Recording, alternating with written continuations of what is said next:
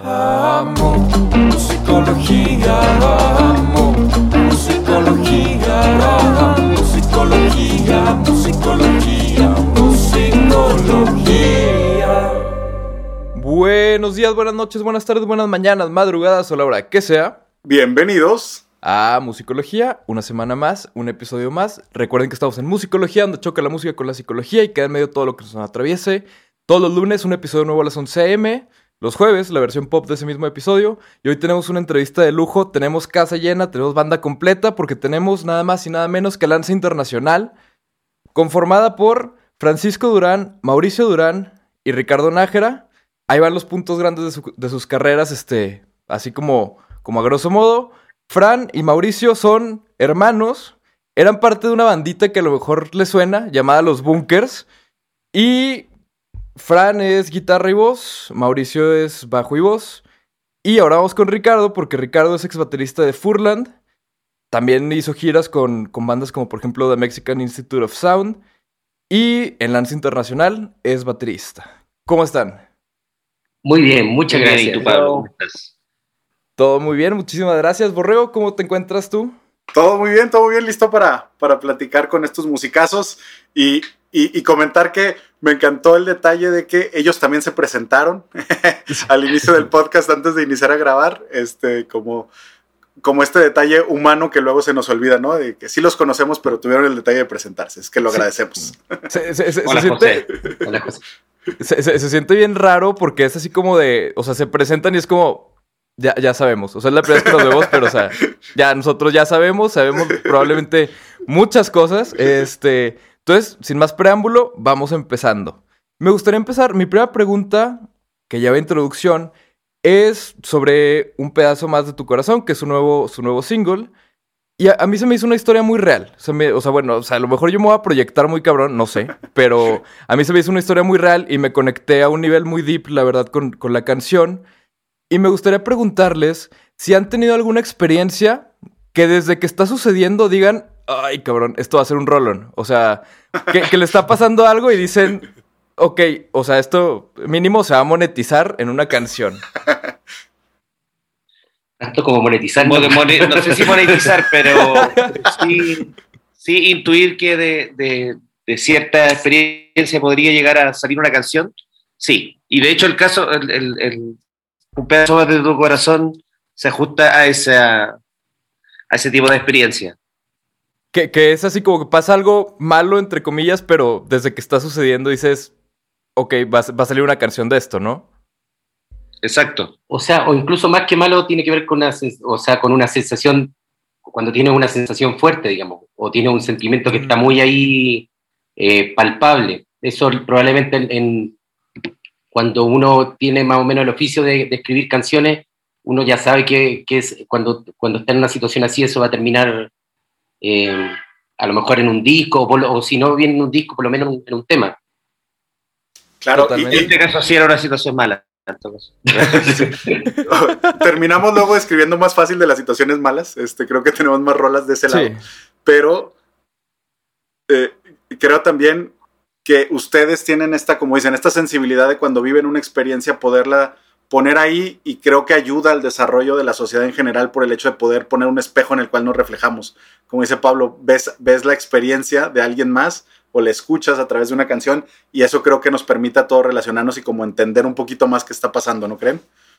Sí, sí, o sea, yo creo que la- las canciones, bueno, el arte en general cumple como esa función, como de, como lo que tú decías, como de, del espejo, de sentirse como reflejado en ella. Eh, yo creo que a todo el mundo, por ejemplo, nos gustan las canciones tristes. Y no, no es que queramos estar tristes todo el, todo, el- todo el tiempo, pero son una especie como de válvula de, de escape para un montón de... Yo creo que se subliman muchas, muchas cosas al momento de, de escuchar una canción o de ver una pintura, ver una película, pero especialmente con las canciones, yo creo que, que las canciones son siempre son un, una bonita excusa a veces para regodearnos o para como revolcarnos en sentimientos que no, a los cuales nos acudimos diariamente, pero que son parte importante de nuestro, Desarrollo emocional. claro, por eso nos gustan mucho las canciones tristes a veces. A pesar de no estar tristes, nos gusta escuchar canciones tristes para como tener ese lado cubierto. Así, así lo veo yo. Creo, creo que es como lo dices muy bien, a veces es más fácil como identificarlo, pero verlo de lejos. Termina siendo un espejo, pero no, no es propio, ¿no? Entonces es un poquito más fácil explorar esas emociones a través del reflejo que alguien más nos presenta y no necesariamente tener que vivirlo o estarlo viviendo y eso sirve, ¿no? Porque creo que alguna vez nos hemos hecho harakiri emocional, este, sabiendo que esta canción nos va a provocar esta emoción y vamos por ella para vivirla intensamente, un poquito atravesar más rápido el momento en vez de estar eh, ponderándolo un poquito más, ¿no? Así es. Tal cual. Perfecto. Oiga, pasamos a la siguiente pregunta. Yo veo muy callado a Ricardo, entonces la siguiente es para Ricardo. Venga. que ahí te va, Ricardo. Mi, mi duda es si al trabajar con, con Mau y Fran, que pues obviamente son hermanos y llevan toda la vida tocando juntos, literal, este, ¿es difícil o se vuelve difícil en algún momento conectar con ellos musicalmente o, o es, o ya eres como el, el tercer Durán? Eh, no, yo creo que la cuestión de, de que mis compañeros sean hermanos no, no se vuelve como, o sea, no juega ni a favor ni en contra de la, de la, eh, del entendimiento musical que tenemos, o sea, eh, simplemente vamos a la, a, bueno, a la sala de ensayo o al estudio y, y trabajamos y nos entendemos bien y eso ha sido desde un principio. O sea, obviamente que Mauri y Francis se, se conozcan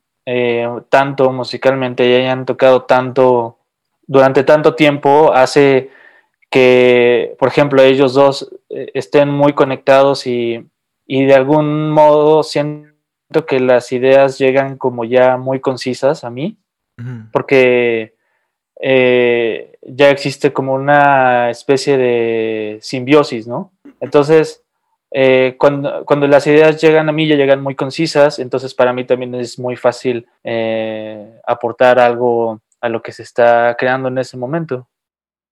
Claro, claro, to- totalmente tiene todo el sentido que, que al llegar a algo más completo o algo ya más, más terminado, más elaborado, tienes mucha más libertad creativa y mucho más espacio para moverte porque estás tratando de mejorar algo, no de, no de arreglar nada. Entonces, claro que, que tiene todo el sentido. Oigan, y, hablando de esto de, de- del proceso creativo de ustedes como banda, eh, cuando platicamos con Alex Ferreira decíamos que, que parece hasta mágico el hecho del el momento creativo en donde nace una canción de la nada. Para ustedes, yo sé que cada canción tendrá su propia historia, pero en general, ¿cómo funciona? ¿Llegan ustedes con una idea, un pedazo, una letra, o llamean y a partir de ahí sale? ¿Cómo, cómo empieza la magia normalmente con ustedes? De, difer- de diferentes formas en realidad, pero yo creo que nosotros somos bastante poco esotéricos en el sentido de como no vemos como tanto la parte mágica, o sea, sí tiene, ve- vemos lo bonito que Hay- hay termina parte, siendo el, claro. sí, que termina siendo el resultado y claro, y uno no, no- y es mágico en el sentido que uno no entiende bien el proceso, pero para nosotros significa como mucho, eh, como le dicen aquí, talache, Ajá, talacha. Talacha. Sí. o talacha, mucho, ta- mucho talacha, mucha talacha, es como mucha, mucho trabajo. Y generalmente, por ejemplo, en el primer disco eh, partíamos a través de, de estar tocando entre los tres y cuando surgían ideas que tenían una energía que nos gustaba, decíamos, ah, esto, es lo que, esto que estamos tocando nos gusta, esto es una buena idea para, para que sea la, la especie de colchón para una, en el cual escribir una canción. En el caso del segundo disco, eh, cada uno traía ideas un poco más acabadas desde la casa, eh, hay veces que también con, con- conversamos, por ejemplo, ciertos temas y a raíz de alguna conversación surge primero la, la- la idea de escribir sobre algo y después cuando estamos trabajando en algu- alguna melodía recurrimos a esa conversación y decimos, oye, a lo mejor la letra podría tratar de tal cosa, que, de lo que estábamos hablando el otro día. O sea, siempre hay como distintos caminos por el cual se puede llegar. Yo creo que lo importante es siempre estar como abierto a que, o a no limitarse en, en ciertos tipos de métodos o estructuras de, tra- de trabajo, yo creo. En la medida que uno se sienta libre y vaya encontrando y siempre buscando como nuevas formas de que las canciones vayan llegando, uno también se mantiene más entretenido y uno también se va, se va sorprendiendo. digamos. Sí, claro. ¿Notan ustedes que hubo como una especie de, de intención en el primer disco comparado contra lo que está haciendo ahora el segundo? Que trataron como a propósito lo mejor de diferenciarse más de lo que venían haciendo ya todos en sus bandas pasadas en el primer disco y ahora en este segundo están retomando ciertas prácticas o volviendo a cierta, ciertos usos viejos de antes que, que habían tratado de separarse o cómo han visto ustedes la evolución del primero al segundo? Sí, creo que tiene mucho que ver eso que tú comentas. Creo que en ese primer disco hubo un ejercicio consciente de, de, tratar de hacer eh, cosas que nos entusiasmaran a, los tres y que, y que, fuera muy distinto a lo que habíamos hecho antes. Y por eso ocupamos ese método que mencionaba Mauri, porque estábamos buscando eh, qué tipo de velocidad queríamos, qué tipo de sonido, eh, y por eso el, el, disco se enmarca dentro de, de, de cierto contexto sonoro súper específico, que era, que era lo que estábamos buscando. En el caso de este segundo disco creo que actuamos con, ocupamos otro método que fue más, un poco más libre, y en ese sentido como que cada canción que iba apareciendo nosotros tratábamos de leerla y, de obedecer a la naturaleza que, que, la idea pedía. Y por eso creo que se dio, eh, digamos, la gente va a escuchar cuando ya vea todas las canciones que conforman el disco, va a ver que es un trabajo súper heterogéneo y, y, las canciones son muy distintas entre sí. O digamos, hay mm. Bastantes tipos de familia, canciones que son más tranquilas, eh, más acústicas, canciones que son más eh, modernas. Hay, de todo un poco, hay de todo un poco. Y eso creo que también estuvo bueno experimentarlo como, como banda, porque eh, ya en el tercer disco no sabemos qué método vamos a ocupar.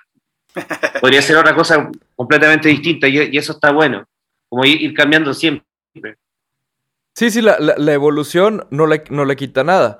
Oigan, ¿y tienen ustedes qué tanto consideran el cómo vamos a tocar esto en vivo a la hora de estar haciendo música nueva?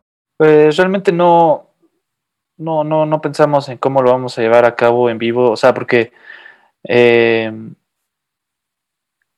por ejemplo, en el disco, en el, en el primer disco, pues estábamos tocando, eh, cuando hacíamos las canciones que los tres estábamos eh, soltando ideas y tocábamos las canciones, pues podíamos imaginar más o menos cómo podía sonar en vivo, pero luego llegas al estudio y empiezas a sumar cosas.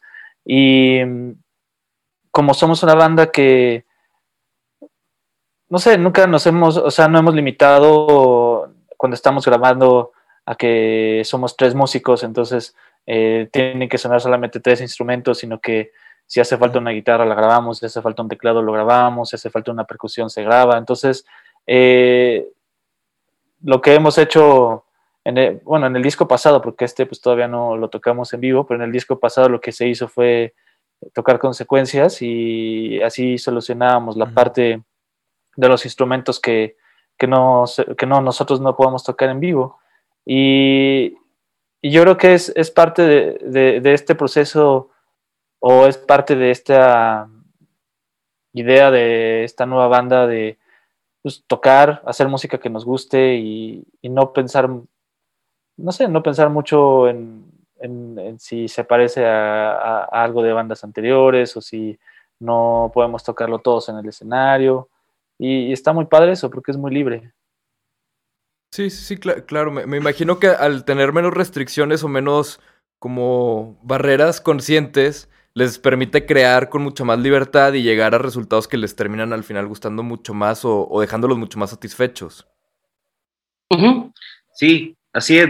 bueno, de hecho, por ejemplo, en, el, lo, que, lo que fue parecido a propósito de que habla eh, Ricardo de esto de la libertad, por ejemplo, en este segundo disco nosotros nos metimos a un estudio a trabajar desde cero. No llevábamos canciones listas, o sea, se fueron desarrollando a medida que estábamos ahí, pero eh, eso fue bueno también. Poder contar y tener la seguridad en, el resto como de los compañeros de que se va a sacar algo adelante y que todas las ideas van a llegar a, buen puerto y, que las cosas se van masticando a medida ahí que se van haciendo y se van cocinando. Eso estuvo súper entretenido, yo creo, en, este, en este proceso. Claro, porque el primer disco lo, llevamos compuesto al estudio y, ensayado. En cambio aquí íbamos trabajando ideas, eh, grabábamos una parte de la canción y pasábamos a otra idea, la avanzábamos, íbamos como, como quien va llenando una especie de, de puzzle como de a poquito, así íbamos avanzando en una parte o en otro tema, en otro tema, en otro tema. Y, y, la verdad, disculpa, y la verdad el resultado fue bueno porque en general en el tiempo que estuvimos en el, en el estudio debemos generado una, ponte tú, 15 ideas en total, de las cuales terminamos, eh, finiquitamos, ponte tú, 13, 11 van a quedar en el disco, entonces es un buen, un, un bonito ejercicio, como, como bien explicaba Francis. Antes de pasar a la, a la siguiente sección, hablando del disco como completo, del- de lo que viene, yo tengo una duda. El disco pasado fueron, digo, ahí yo nada más me fijé, fueron cuatro sencillos y luego salió el disco completo. Con el, el primer disco, el de Lance Internacional. Este disco, este es el cuarto sencillo. ¿Significa que ya sigue el disco o quién sabe? Es no, que- falta, falta todavía canciones por mostrar. So- sorry, Sí. Ricardo, adelante, por favor. Es que en, en la actualidad, o sea, en la actualidad, en, no sé, en la. como las artistas o como las bandas ahora promocionan su música y promocionan sus discos, eh, ese primer disco, pues sí, lo- podríamos decirle que lo hicimos a la antigüita, ¿no? Que sacábamos unos sencillos y luego ya el, el disco. Pero en la actualidad la música ya no se maneja de, de esa manera. O sea, ahora hay Sí, que sí. estar sacando sencillos todo el tiempo, hay que estar sacando videos todo el tiempo. Y después de que sacas como 8, 9 o 10 sencillos, sacas el disco completo. Y, y nosotros, bueno, obviamente también por todo este eh, marco de la pandemia, pues necesitamos aprovechar todo este trabajo y todo este material que ya tenemos para eh, irlo sacando poco a poco, que la gente, nosotros darnos la oportunidad de que la gente nos ponga más atención, que se concentre en las canciones, eh, que, que, el trabajo también, el trabajo que hicimos, pues no, no sea un, o sea, a veces sacar un disco después de que salieron los sencillos se siente como que o sea, la gente misma te empieza a presionar de, bueno, ya que vi- viene el segundo y así de, güey, escucha primero bien este disco y luego ya, luego pensamos en otro, ¿no? Entonces, eh, esta manera de, de- de- de ir sacando sencillos, pues también es muchísimo más trabajo que, que la manera anterior que sacabas tres, cuatro sencillos y luego el disco. O sea, ahora tienes que hacer un video por cada canción, tienes que promocionar cada canción. O sea, el trabajo ahora se vuelve como un, cada sencillo es un mini disco y es mucho más trabajo, es más dinero, pero pues también es la manera en la que se, está- se están haciendo ahora las cosas y, y, estamos viendo también los resultados, o sea, ahí se ven como los fans van creciendo, como la gente sí de verdad le pone, si, si le das espacio a cada sencillo, le pone más atención. Entonces, eh, pues se puede decir que estamos eh, haciendo las cosas como se hacen ahora en la música. Sí, to- totalmente. Digo que, que es frustrante esta nueva cultura de, del streaming, de cómo funciona todo. Es frustrante porque te cambia todas las reglas del juego y te, te obliga a pensar de una manera diferente y efectivamente, o sea, es más tiempo, más dinero, eh, o sea, sí, sí se va sumando todo mucho más, ¿no? Entonces sí es frustrante, pero también creo que pues luego si se ve como reto creativo puede ser interesante. Y ya había dicho que vamos a pasar a la siguiente sección, pero la verdad es que esto está súper conectado con otra pregunta que teníamos por ahí, que básicamente, eh, los bunkers empiezan en 2001 y luego este, Furland en 2006. Y hablando justo de esto, de cómo ha cambiado la industria, en su opinión y desde su punto de vista y su perspectiva, ¿cómo ha evolucionado la industria en estos últimos 15, 20 años? O sea, cu- ¿cuál es la diferencia entre empezar una banda cuando empezaron al principio en 2001, 2006, contra empezar una banda en 2016, 2017? Mm, Bueno, Mira, hay mucha diferencia. Sí, lo que pasa es que lo que cambia, yo, bueno, lo que ha cambiado son los, los sistemas de comunicación. Tú tienes que, o sea, por ejemplo, cuando, el- a propósito que hablabas de los bunkers, por ejemplo, en ese tiempo Internet ni siquiera estaba tan desarrollado. Sí. Eh, no habían plataformas eh, digitales como las de hoy. Y obviamente la- el modo de, de comunicarnos, no solo ha cambiado el modo de distribución de la música, sino que el modo de comunicarnos en general entre nosotros. Eso ya es un, un- gran cambio.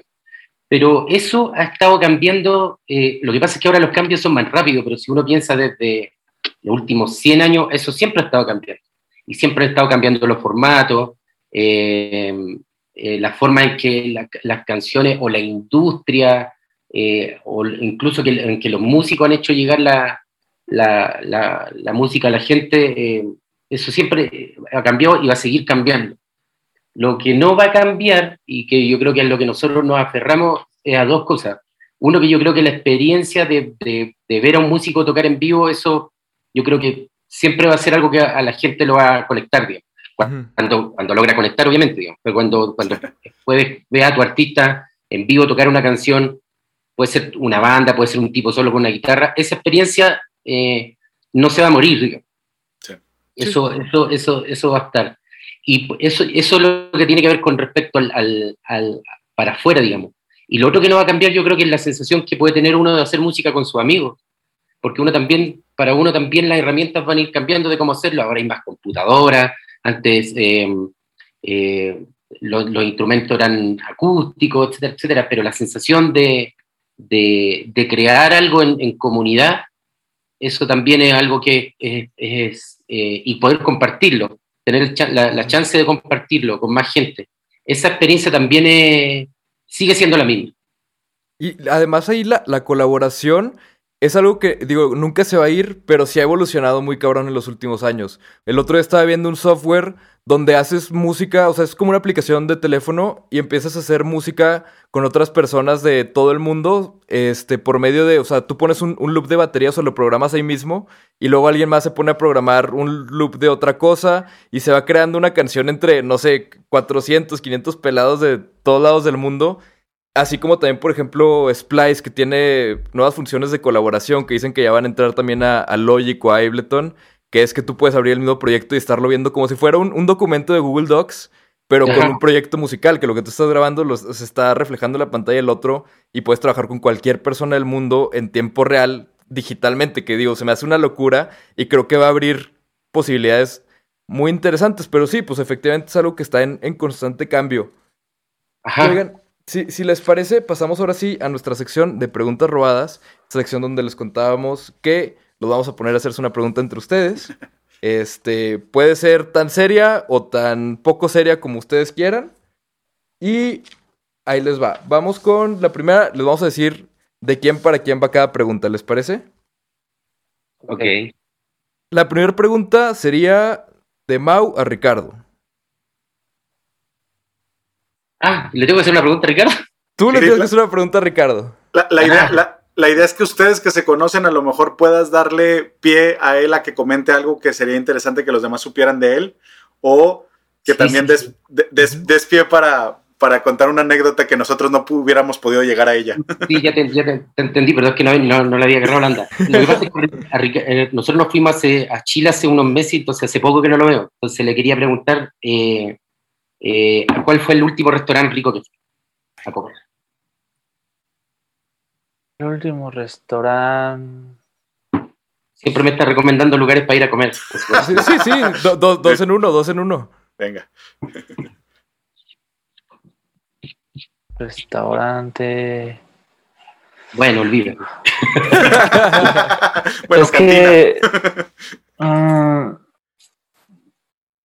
mm, creo que. No, pues. Es que hace mucho no, no salgo o sea, el, el- último, o sea, el último que fui fue uno que ya le había recomendado de sushi. Ah, hace mucho Ya. no, no salgo a. ya encerrado. Pues no, pero tampoco no, no había salido a, a comer a ningún restaurante. Como eh, regresé a trabajar hace. Trabajo en un restaurante de DJ, de, de música, entonces regresé a trabajar ahí hace como un mes y medio y, y- y pues ya estoy ahí y ahí como todos los días. Eh, pero bueno, ese, ese igual es un restaurante rico, es un restaurante de, de carne a las brasas y este que ustedes viven en la Ciudad de México, Pablo, José. No, no, Está- nosotros estamos en, en Torreón, pero yo sí tengo que ir seguido. Entonces Ah, sí te voy a tomar la recomendación. Sí, pues es Pero un ¿cómo, cómo- se llama? Dante, está Dante. en Polanco y es un carne de, es un restaurante de carne este que se hace a las brasas, de carne de eh, un chef argentino que vivió 17 años en Monterrey, entonces es muy rico. Uy. Muy No, bien. pues eh, por la descripción voy a ahorrar y luego voy a ir. Sí, sí, eso, esa es buena idea. Sí, sí, sí. Va a tener que devolver a Torreón en bicicleta, pero Sí, ah, sí, muy sí. rico. pe- pe- pero con mucha energía para pedalear, ¿no? Bien comido. Siguiente pregunta va de Ricardo para Francisco. Mm. A ver, este. mm,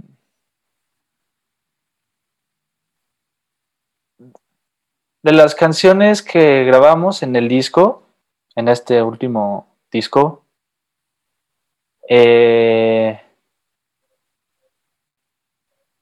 ¿cuál es la. ¿En qué, o sea, en qué canción sientes así? Dices, nada, esta, esta interpretación o esta grabación me quedó súper bien. Eh, tú dices que me quedo así como términos como, como yo cantando, así. O, o que grabaste la guitarra o el bajo, algo así que digas, ah, esto me gustó mucho, cómo me quedó. Me gustó mucho, o sea, me gustó mucho cómo nos quedó, nos quedó eh, el tema que aún no se conoce y que no sale, que se llama Deja Vu. Ajá. Este me gustó interesante. mucho. ¿Ah? Sí, o sea, estoy, estoy- lo estoy diciendo como primicia ahí un nombre nu- nuevo de una canción, pero me gustó porque me suena me suena bastante fresco, así como la banda y también como la melodía y la forma en que está cantado. Me, me- me gusta mucho lo que se logró en esa, en esa canción. No sé si la vamos a sacar antes de que salga el disco, no sé si la gente irá a conocer como, así como hablábamos delante, a modo como de sencillo, pero sí es una de, los, de, de las canciones que me dejó más conforme. ¿Y, y po- por, qué, por qué fue en específico? ¿Fue la guitarra, fue la melodía, la combinación de ambas? ¿Tiene algún solo? ¿Qué, qué fue? Es todo, es, es cómo se conjugan todos los, los elementos en, en la... Y lo otro que me gusta que me suena, eh, a diferencia de otras canciones, por ejemplo, como hemos mostrado, por ejemplo, en el caso de Policía Ladrón o, o, o un pedazo más de tu corazón que tiene un formato más, más, como más clásico, Mm. siento que esta otra ti- tira, abre una puerta hacia un lado más moderno. ¿En y sentido gusta- de, de- de estructura o en qué sentido? En El todo sonido. sentido. en todo sentido. La estructura también, pero, pero en, el sonido, en, en la, en la- en la manera que se trabajó, a partir como de un ritmo, después par- partir de, de- como de una atmósfera, respetar esa atmósfera y como ir descubriendo lo que salía de ahí, eso, eso me, me gustó mucho. Perfecto. Y vamos con la última pregunta que es de Francisco para Mauricio. Uy, yo tenía preparada una para Ricardo. Ricardo, y yo te la. Yo te la Puede- pu- puede- pueden ser las dos, ¿eh? Puede ser una Oh. Ricardo y luego... Pregunta- No, no, no. Este, cedo mi. Cedo mi. No, Pregúntasela, pre- pregúntasela a Mauri y yo lo interrumpo.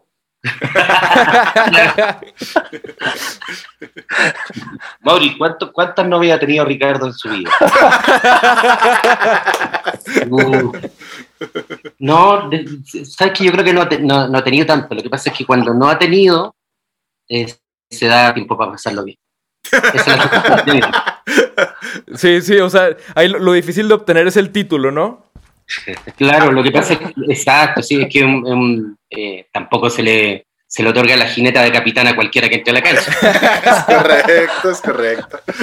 No, Gran punto, gran esa- punto. La, la jineta se gana. Exacto.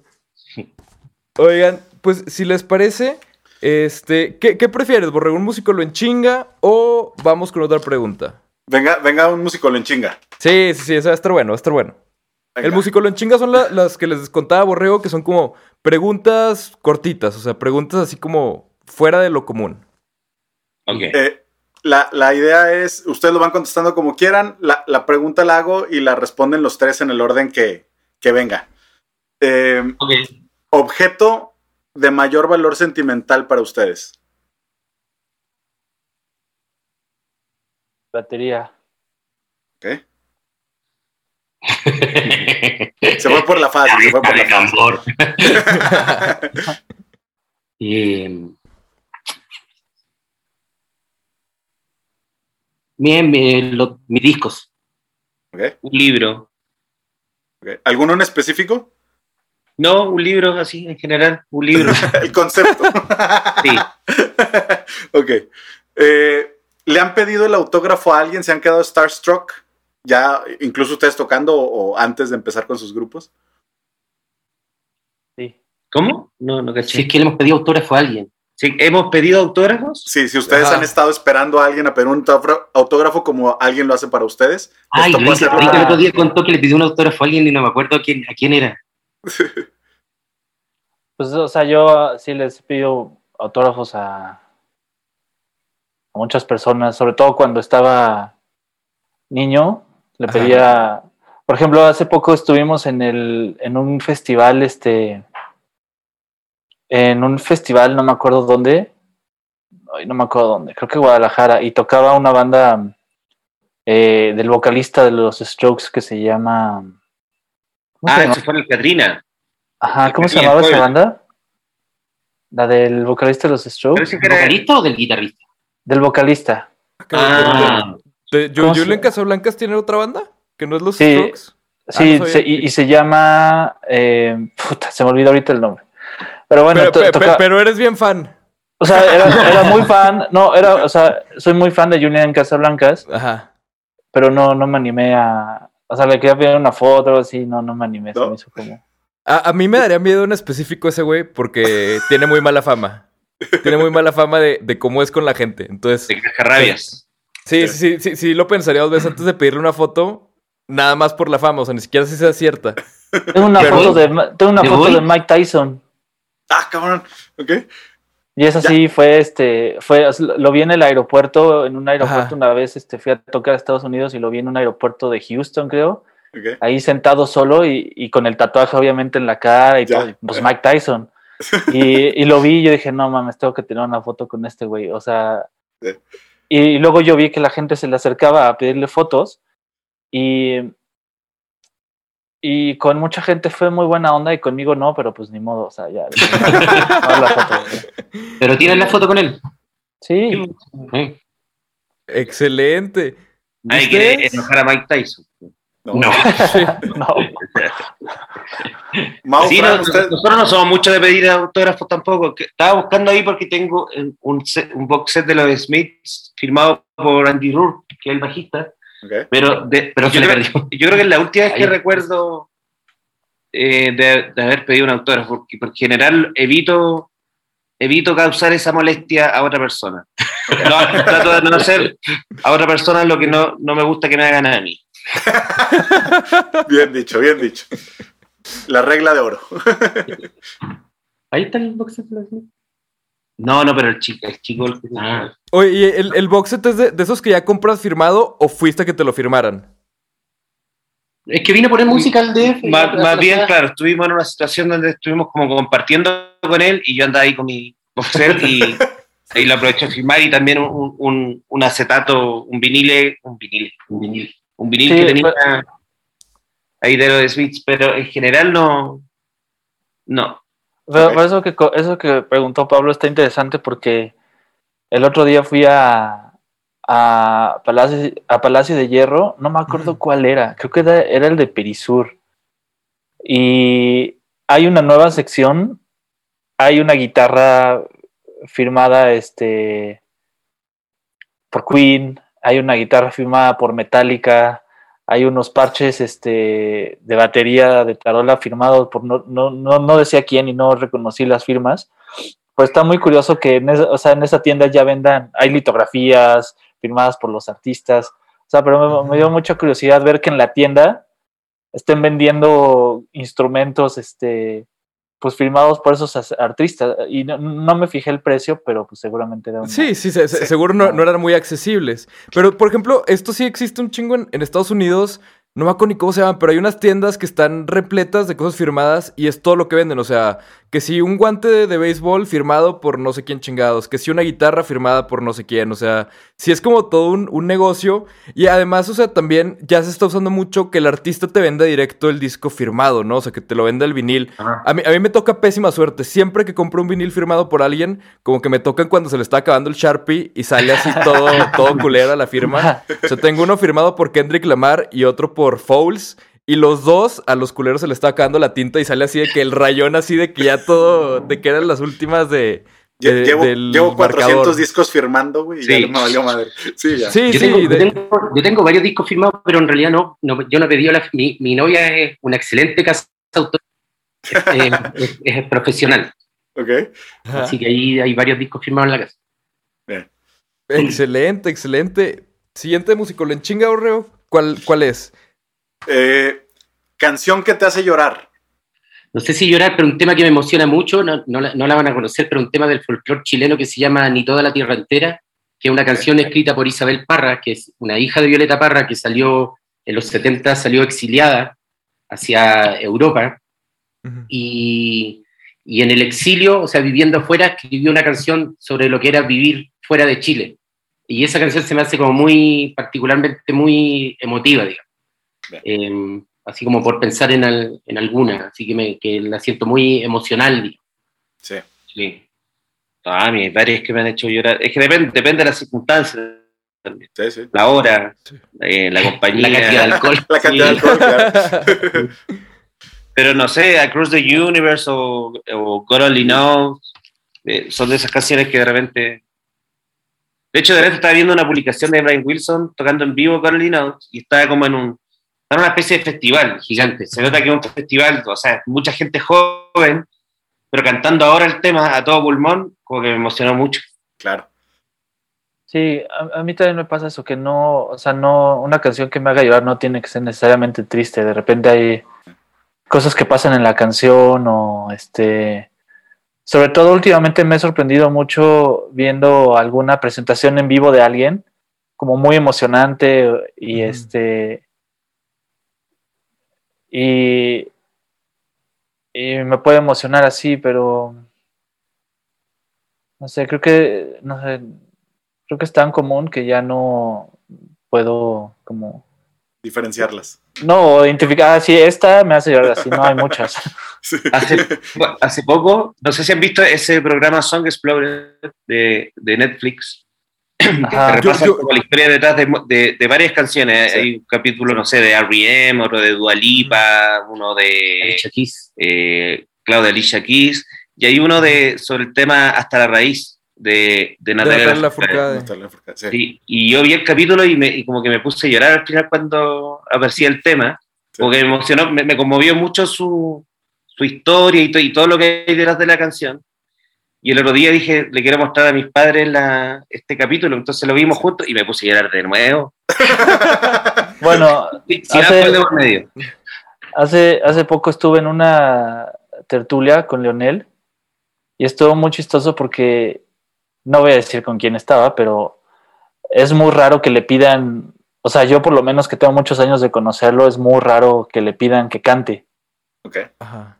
Y, y como que, o sea, a él no le molesta cantar en, en lo absoluto, pero es, es raro como pedirle a alguien, Es como pasarle la pelota a un futbolista profesional Sí, sí, oye, Ajá. a ver, a lo ver, tuyo. a ver, domina, a ver, domina sí. 100. Ah, ah, había, una veces. historia, había una historia de, de John Mayer que lo invitaron a la, a la reunión de prepa de, de su secundaria, digo, a la reunión de prepa de su prepa, obviamente, y que, que nadie, o sea, como que en prepa nadie lo pelaba, ¿no? Pero lo invitaron a la reunión y pusieron así casualmente una guitarra en medio del, del lugar, ¿no? Así como de, por si quieres, John, ahí está.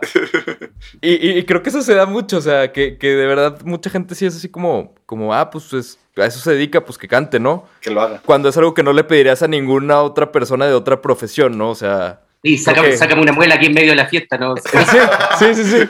Claro. Pero, Oye, a, a mí- a mí lo que me pasa es que entonces, me dejan lo de que- hablar. Como No. psicólogo, en las fiestas la gente se aleja, ¿no? Porque va a estar, va a estar haciendo lo que hace, ¿no? Ah, Gran punto, no había pensado en eso. Venga, Ricardo, platícanos qué pasó con Leonel. Entonces, este, justo, o sea, a alguien ya le estaban pidiendo canciones, ya, ya eran muchas, y, y justo hasta la raíz es una de sus canciones que más me gusta, o sea, la primera vez que la escuché igual me emocionó muchísimo, y yo dije, bueno, pues si ya le están pidiendo canciones, yo le voy a pedir que cante esa.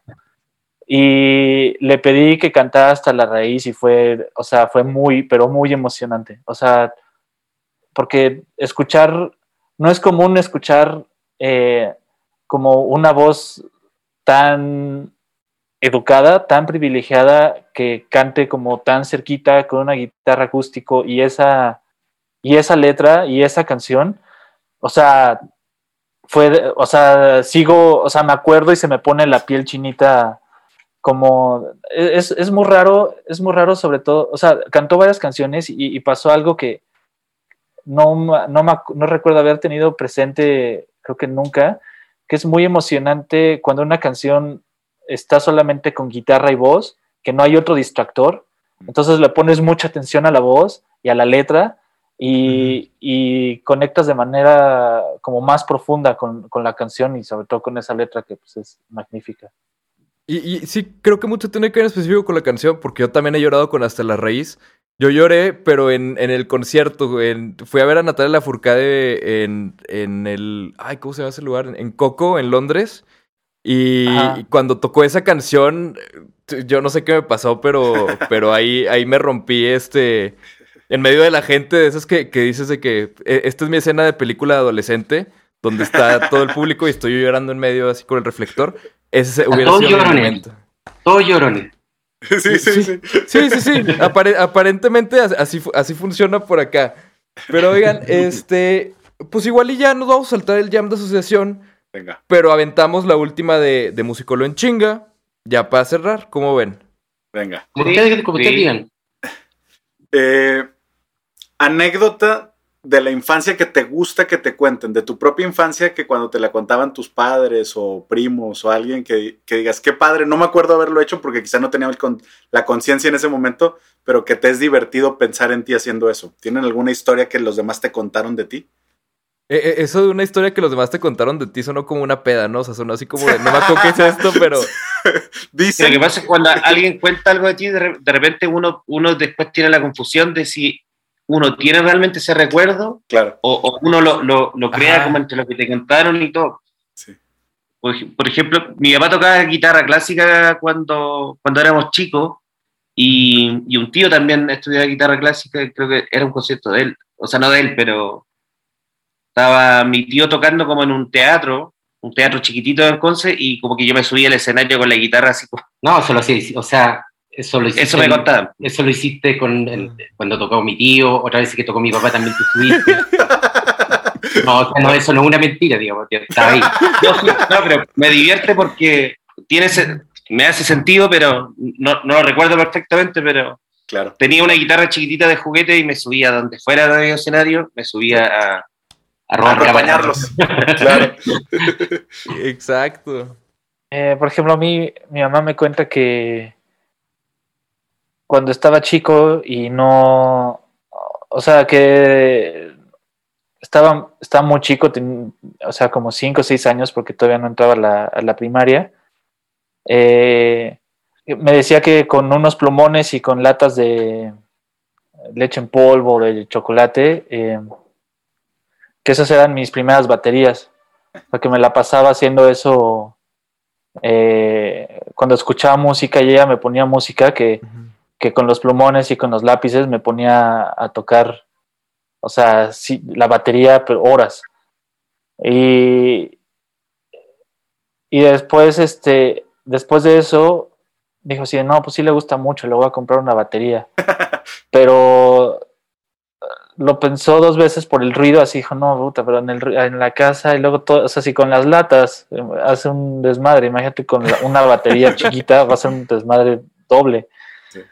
Entonces se- se esperó un- bastantes años para poderme comprar una batería, pero bueno, en algún momento ya fue inevitable. Pero eso, es, eso me gusta, que desde muy chico, por alguna razón, me gustaba pegarle a las cosas. Bien.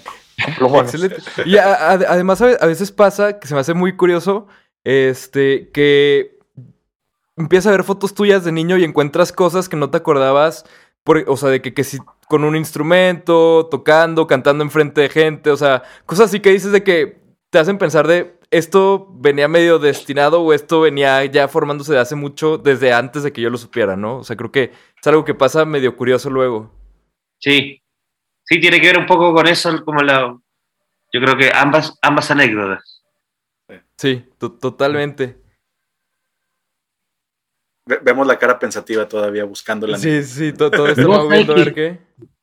Es medio fome lo que voy a contestar, pero creo que no, no estoy en condiciones de contestar esta pregunta porque como que como que siento que desde que era muy chico tengo conciencia como de mí mismo, entonces como que alguien como que me cuente algo, como que yo, no sé. no se me hace gracioso. O sea, Es como esa, ilusión que hablábamos antes, el Mauri. no la tiene. No, no. él, él- está seguro de que se acuerda. Sí. Sí, no, no, como que, sí, como que, y como que la gente que, como que, como que suele contar las gracias de su hijo como la cosa más maravillosa del mundo. Y claro, porque son su, porque son su hijo, digamos, pero no, no me, no, no, no, no, como que de mí mismo no tengo esa, No era un niño gracioso.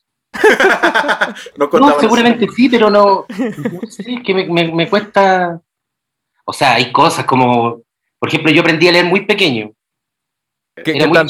chico, le- leía desde muy chico. Ajá. Entonces mi mamá, que de- de- o sea, siempre cuenta que, pero no se me hace tan gracioso, pero cuenta que en la micro me iba leyendo todas las, las- todo lo que, todo lo que iba pasando lo leía, cualquier cartel lo leía. Entonces obviamente era muy chico y como que toda la gente decía, uy, mira qué chiquitito y lee. Pero pasaba que antes de, leer, antes de leer realmente, mi mamá me había enseñado un método como de, que había leído en un libro, que era súper bueno para, antes de empezar a leer, como que uno se empezara a familiarizar con las letras, ella recortaba las etiquetas de las marcas, ponte tú, de la caja de leche, de alguna revista que veía, y yo lo que hacía era relacionar la el nombre de la marca con el logo, por así decirlo. En realidad no leía. Claro. Entonces, claro, yo después iba a la micro y decía, por decirte, eh, Sabritas, Bimbo, Toyota, no sé. Pero, pero era que relacionaba la imagen. Claro, claro, claro, claro, pero no, no era que le- leyera Ah. realmente.